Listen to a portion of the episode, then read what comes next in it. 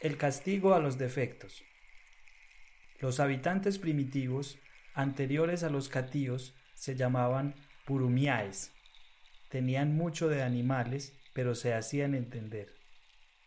Carabí, irritado con los burumiaes porque comían carne humana, hizo que los quemaran vivos dentro de los árboles que habitaban.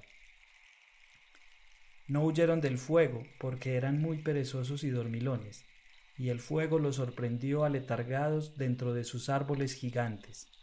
Entre los burumiaes se encontraban los carautas, quienes tenían uniones carnales entre padres e hijos, hermanos y hermanas. Por eso Carabí los castigó, convirtiéndolos en animales. Algunos se enfurecieron por tamaño castigo, y entonces quedaron convertidos en animales feroces como tigres y leones. Los que nada dijeron quedaron convertidos en animales mansos e inofensivos.